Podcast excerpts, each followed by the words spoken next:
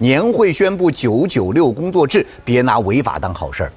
最近啊，有员工呢向媒体反映说，说他们单位啊开年会的时候，哎，突然间听到了一个让他们震惊的消息，那就是今后要实行九九六工作制了。